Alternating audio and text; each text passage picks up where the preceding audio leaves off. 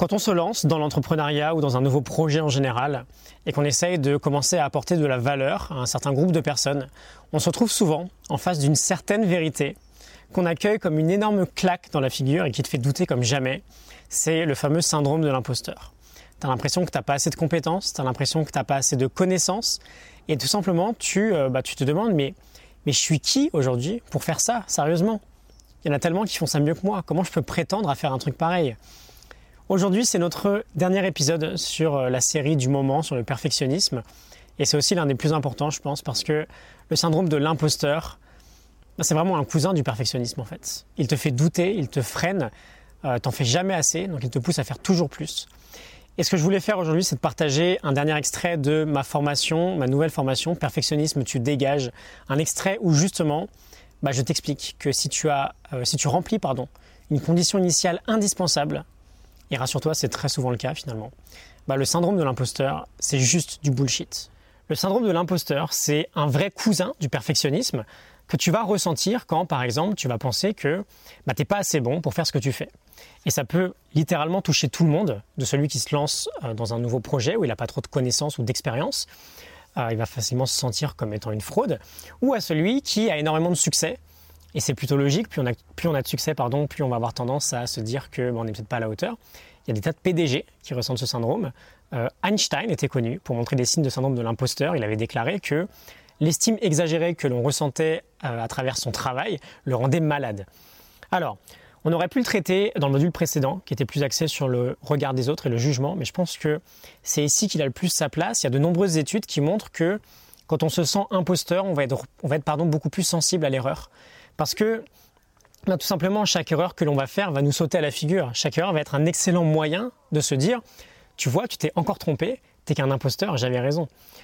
Alors on va sans doute te donner, concernant ce syndrome-là, plein de petites astuces pour euh, te soigner, entre guillemets.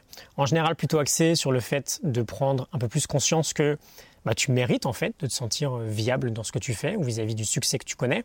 On va peut-être te dire pardon d'écrire dans un carnet tes accomplissements personnels, ce que tu as réussi dans la vie pour te redonner confiance, etc.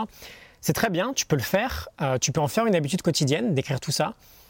Mais je pense en réalité que c'est plus un patch finalement que tu vas mettre sur ton syndrome. Ça va peut-être te rassurer, mais dès qu'il y a une occasion qui va se présenter, tu vas le ressentir comme, tu vas encore te ressentir pardon, comme une incroyable fraude. Donc l'idée que j'ai à te proposer, elle est un peu différente. C'est d'aller le supprimer à la racine et te montrer que bah, ce syndrome, c'est que du vent. Parce que c'est juste une peur et que si tes actions, et évidemment c'est super important, si tes actions sont bien corrélées avec tes prétentions initiales, tu n'as aucune raison de le ressentir, parce qu'il n'existe pas. Donc ce qu'on va faire, c'est qu'on va bien vérifier qu'il y a une corrélation entre tes actions et tes prétentions. Je vais donner deux, trois exemples. Quasiment toute ma vie, à partir du lycée, j'ai donné des cours de maths, des cours particuliers. Quand j'étais en seconde, je donnais des cours à des collégiens. Quand je suis arrivé en prépa, je donnais des cours à des lycéens. Et quand j'étais en école d'ingé, je donnais des cours à des élèves de prépa. Techniquement, je donnais déjà des cours de maths, j'avais à peine 15 ans. Donc en quelque sorte, au moins pour quelqu'un, j'étais un prof de maths. En soi, je connaissais rien encore aux maths. Sur une échelle de 1 à 100, on va dire qu'à partir de 80, tu es agrégé. En seconde, tu n'es même pas à 15. Puis quand tu as ton bac, tu même pas à 30. Pourtant, je donnais des cours et on me payait pour que je donne des cours et mes élèves avaient des résultats.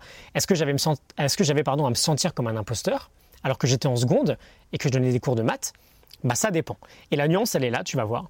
J'aurais pu me sentir comme un imposteur si j'étais un imposteur, si je prétendais donner des cours à des lycéens par exemple, ou si je me considérais comme un vrai prof de maths. Dans le premier cas, j'avais pas les compétences, dans le deuxième cas, j'avais pas les, diplômes, on va dire. Mais c'était pas du tout mon cas. J'apportais de la valeur parce que j'avais la compétence pour le faire. J'étais peut-être pas clairement un grand pédagogue parce que j'étais jeune et j'avais pas d'expérience, mais j'avais ce, que les, euh, ce que les parents de l'élève recherchaient.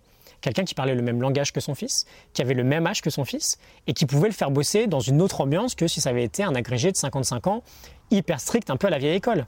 J'étais pas un imposteur, et j'avais pas à me sentir comme un imposteur parce que la valeur que j'apportais était en rapport avec mes capacités et avec mes prétentions.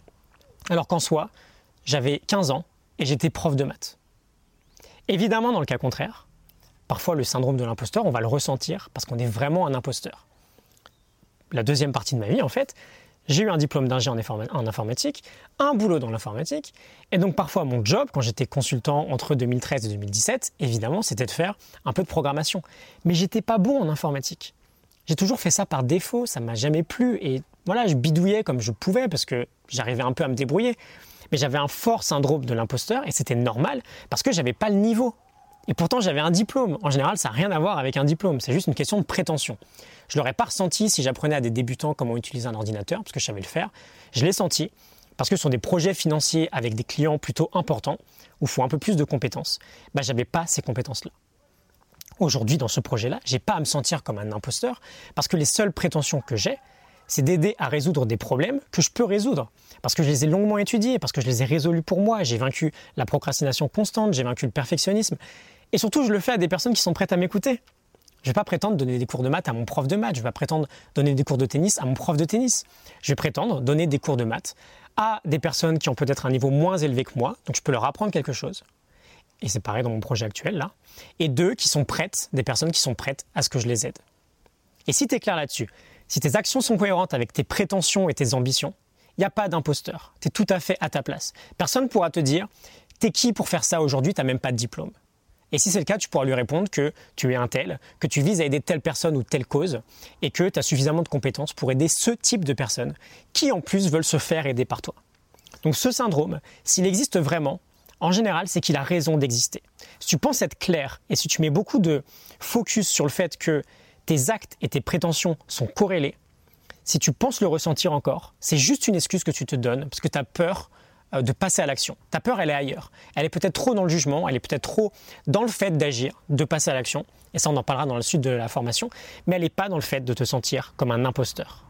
Voilà, j'espère que tu es convaincu. C'était assez important pour moi de te parler de ça aujourd'hui. Il reste quelques heures pour profiter euh, de la formation Perfectionnisme. Tu dégages à son tarif de lancement avec 91 euros de réduction. C'est un coaching de deux heures euh, pour, tu l'as compris, hein, je pense, vaincre le perfectionnisme et devenir en fait un imperfectionniste confirmé. Le tarif il augmentera euh, définitivement ce soir à 23h, donc n'hésite pas si tu veux en profiter. On part d'une équation que j'ai écrite pour décrire le perfectionnisme, une équation à quatre variables. Le fait d'avoir des attentes trop élevées, voire complètement irréalistes. Le fait de ressasser en permanence ce qui n'a pas fonctionné. Le jugement, le fait d'avoir besoin d'un sentiment d'approbation des autres. Et la variable plus importante, je pense, la peur, aussi bien la peur de euh, rater, de faire des erreurs, que la peur de passer à l'action, la peur d'agir. Et on attaque une à une ces quatre variables ensemble pour les minimiser et euh, finalement faire disparaître ton perfectionnisme à la racine. Je te mets un lien en description si tu vas aller voir ça. Et euh, ben, on se retrouve demain pour un nouvel épisode. Je te dis à demain ou bien tout de suite si tu veux vaincre ton perfectionnisme avec moi. À tout de suite.